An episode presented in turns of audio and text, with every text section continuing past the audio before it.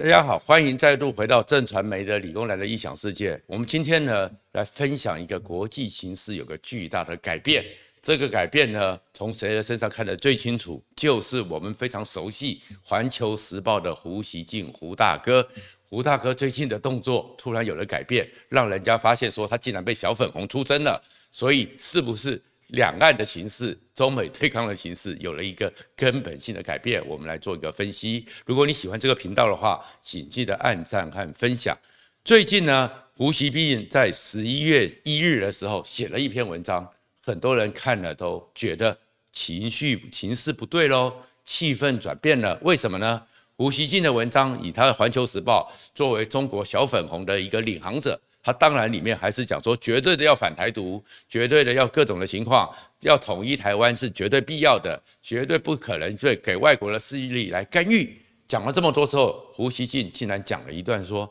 但是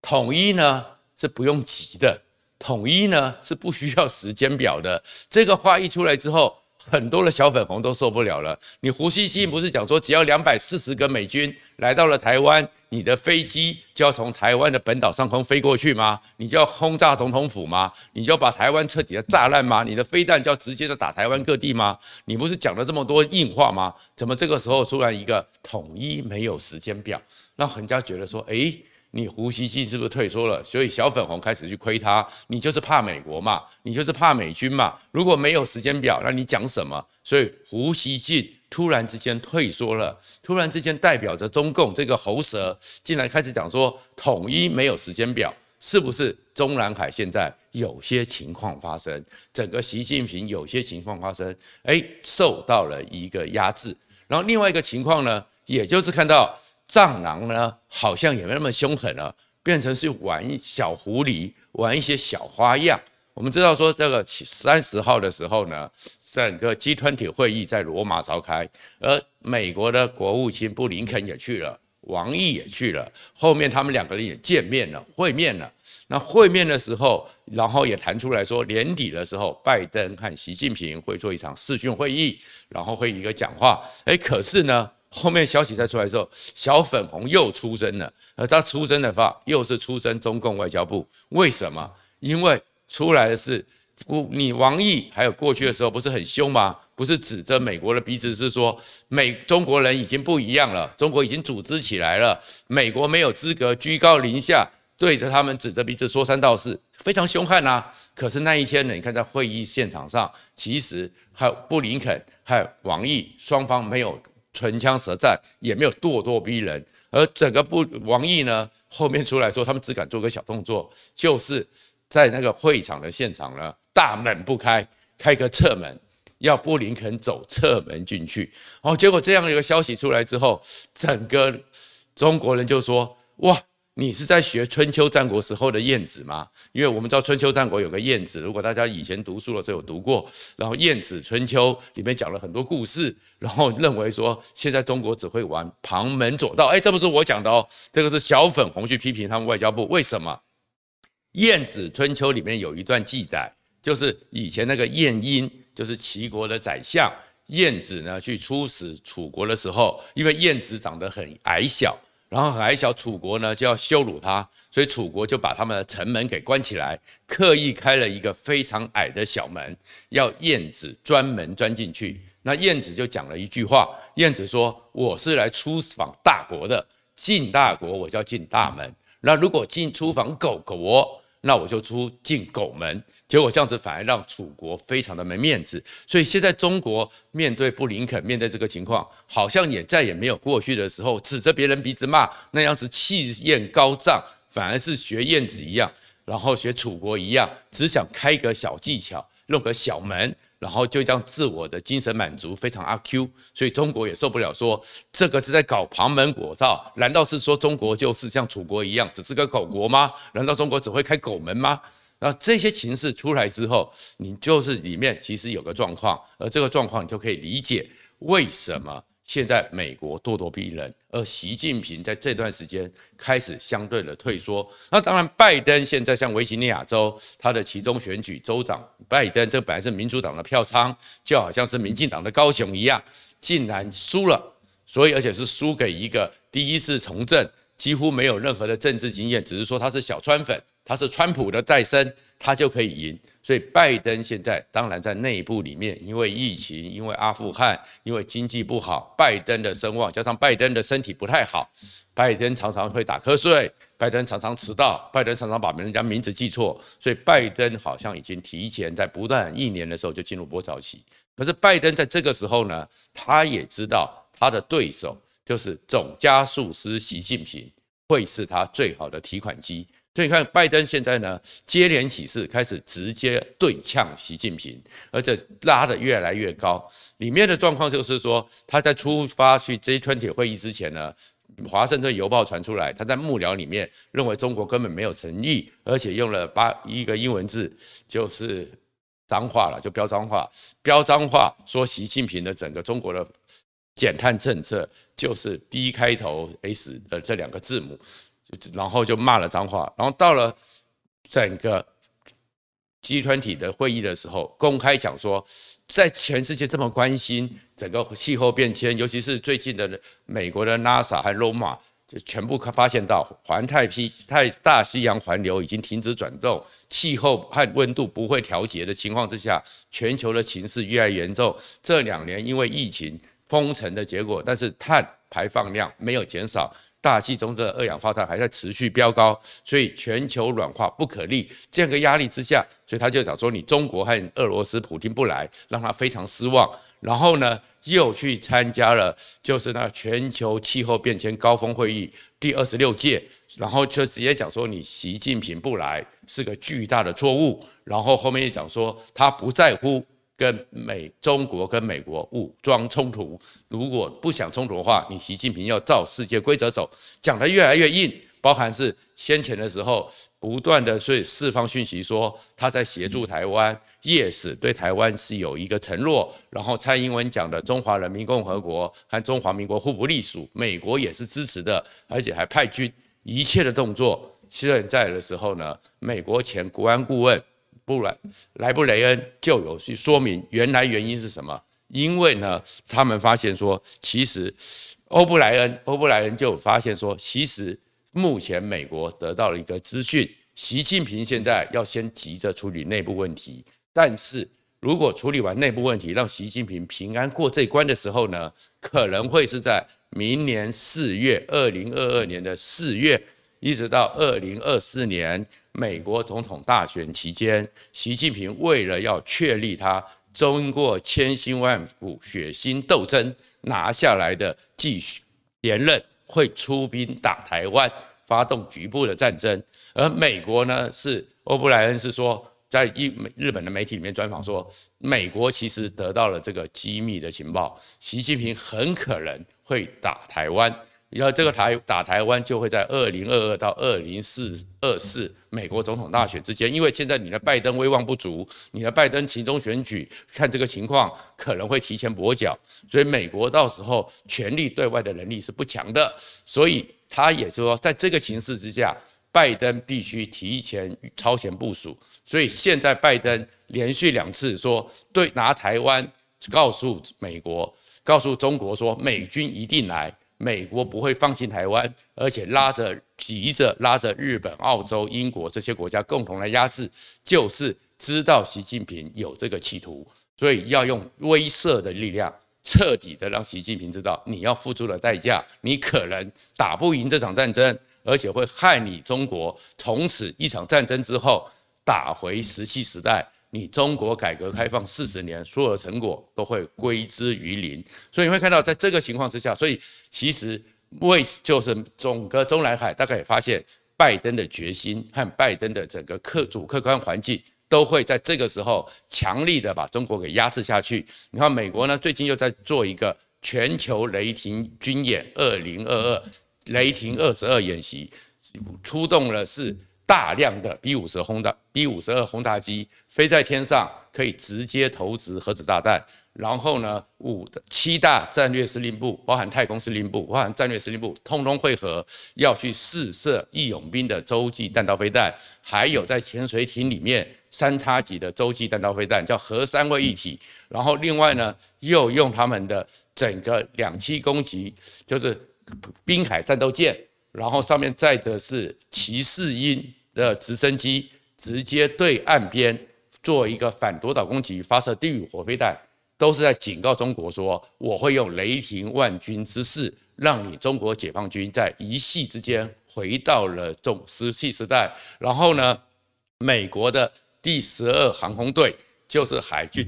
的航空中队假想敌中队，他们呢过去的假想敌主要敌人是俄罗斯，现在把它改成的是中国的红心，所以把假想敌中队改成是以中国为主，然后他们的军官背章。上面还放了石头和棍棒。什么叫石头和棍棒？讥笑中国嘛。因为中国跟印度在打仗的时候，在那个中印边境就是拿石头和棍棒在打，所以美国其实就是摆出了这个绝对的威慑。而这样一个绝对威慑，就是要告诉习近平，你要蠢动都不行的。然后另外一个情况，有一件事情呢，一个新闻，当然其实影响也很大，就是也正式的不否认。把过去不能讲，但是现在把你讲出来的，就是把台湾的九九旅陆战队的精锐部队一个加强排四十个人带到关岛去去集训。这个事情看起来你觉得只是一个军事训练，可是你要从这一二十年美国的一个做法，你会知道说这是很特殊的。其实台湾的特种部队，特别是台湾的海军陆战队是很强的，他们当然不是四个月的这种义务役的兵。他们是自愿役，而且我们的整个陆战队里面，大概是我们最彪悍的、最能够懂得大自然的原住民，还有在艰苦成长的客家人为主体，就大概占了八九成。然后剩下来所以是精英中的精英，万中选一，体能和反应能力、智慧都非常好的特种部队。我们台湾的特种部队海军陆战队在全世界陆战队里面已经占了第三名，但是我们台湾的特种部队出了一个状况，什么状况？几十年没有实战经验，那你的战法、你的战技，在现代化的武器、现代化的通讯、战指通勤之下，你是不是还有现代化的战争能力呢？其实是需要去检验，也需要去改进的。而全世界只有一个国家，它是七十几年来每一年都有战争，每一年都在精进战技，就是美国。所以美国愿意把台湾拉到关岛去集训。那就代表着美国是要手把手的把我们台湾的陆战队弄得更精锐，而更精锐的状况之下，就是灌你六十年的功力。而美军灌这六十年的功力，不要小看，那个马上就会让这个军队脱胎换骨。二零一一年、二零一零年开始，中国和日本的因为我们的钓鱼台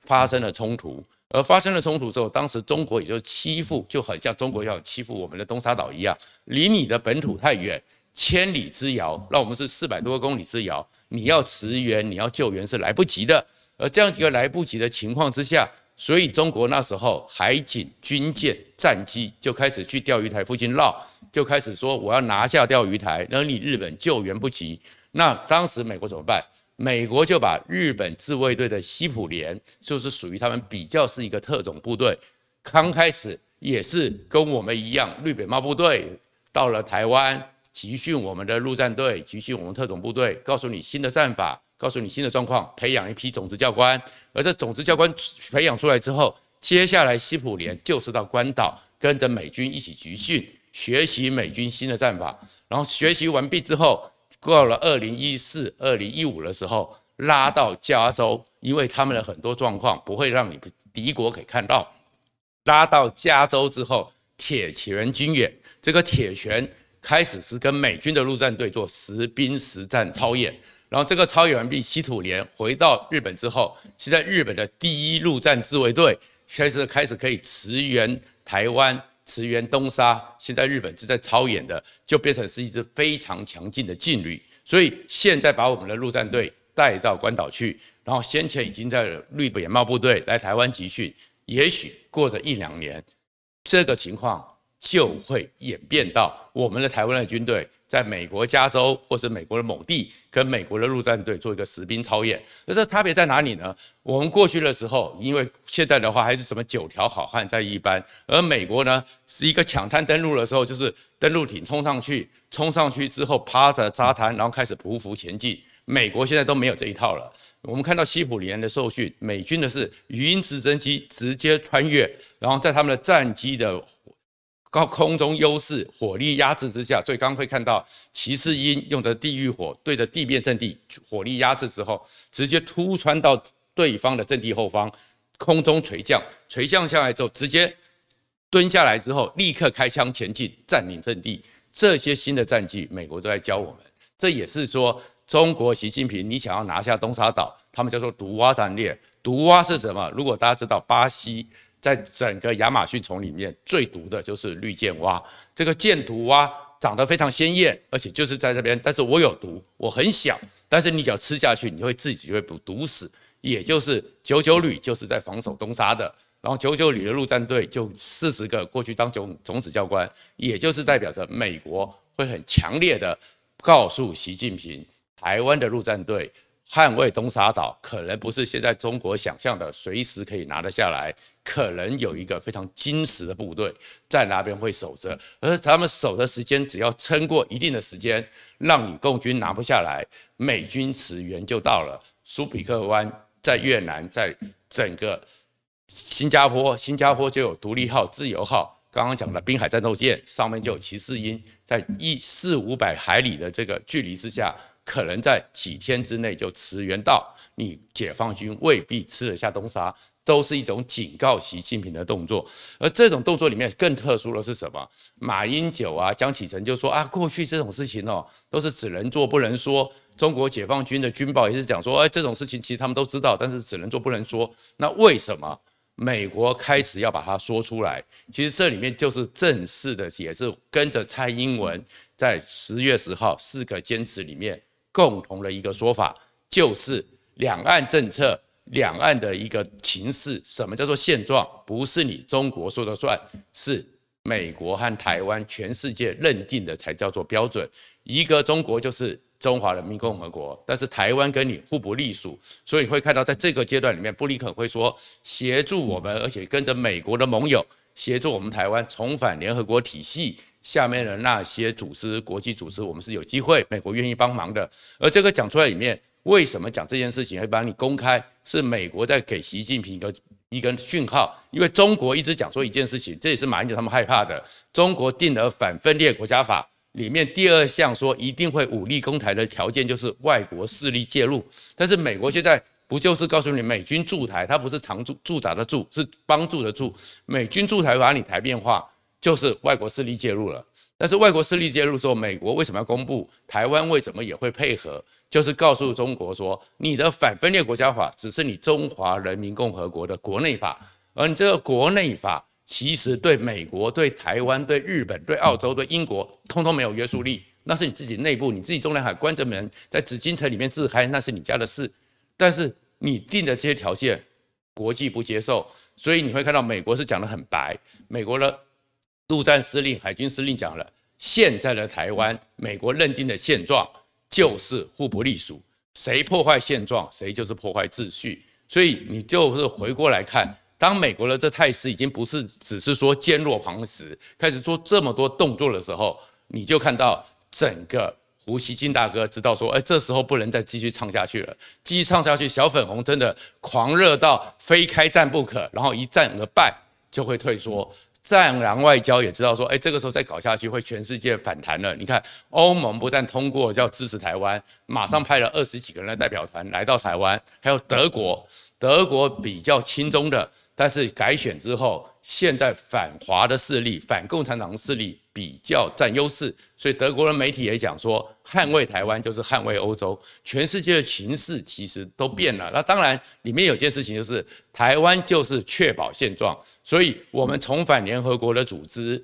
这些都没有问题。但是从用台湾独立。直接宣布台湾独立，美国也是告诉说这个状况还不能一步登天，所以台湾呢，在蔡英文比较稳健之下，应该是可以控制住的。而习近平在这种情况之下，为什么习近平都吞了呢？习近平现在已经将近七百天没有出国，不敢出国，原因是什么？有人说是因为疫情，可全世界领袖都趴趴走了，你中国习近平的整个，你们不是讲说你们的控制很好吗？你们科兴国药很好吗？你疫苗很好吗？习近平不敢出国，那《纽约时报》特别分析有三个原因，第一个原因是什么？全世界被疫情搞了两年，都非常惨，拜登最惨。经济，日本也很惨。你看岸田文雄在经济之下，本来差一点点，自民党在议员改选可能会不过半，幸好是因为挺台湾，所以才让他两百六十一票过半。可大家对经济都很在乎了，所以你习近平出来，可能各国领袖都要跟你讨论疫情是谁害的。中国的疫情不透明，中国我们需要欠全世界一个公道。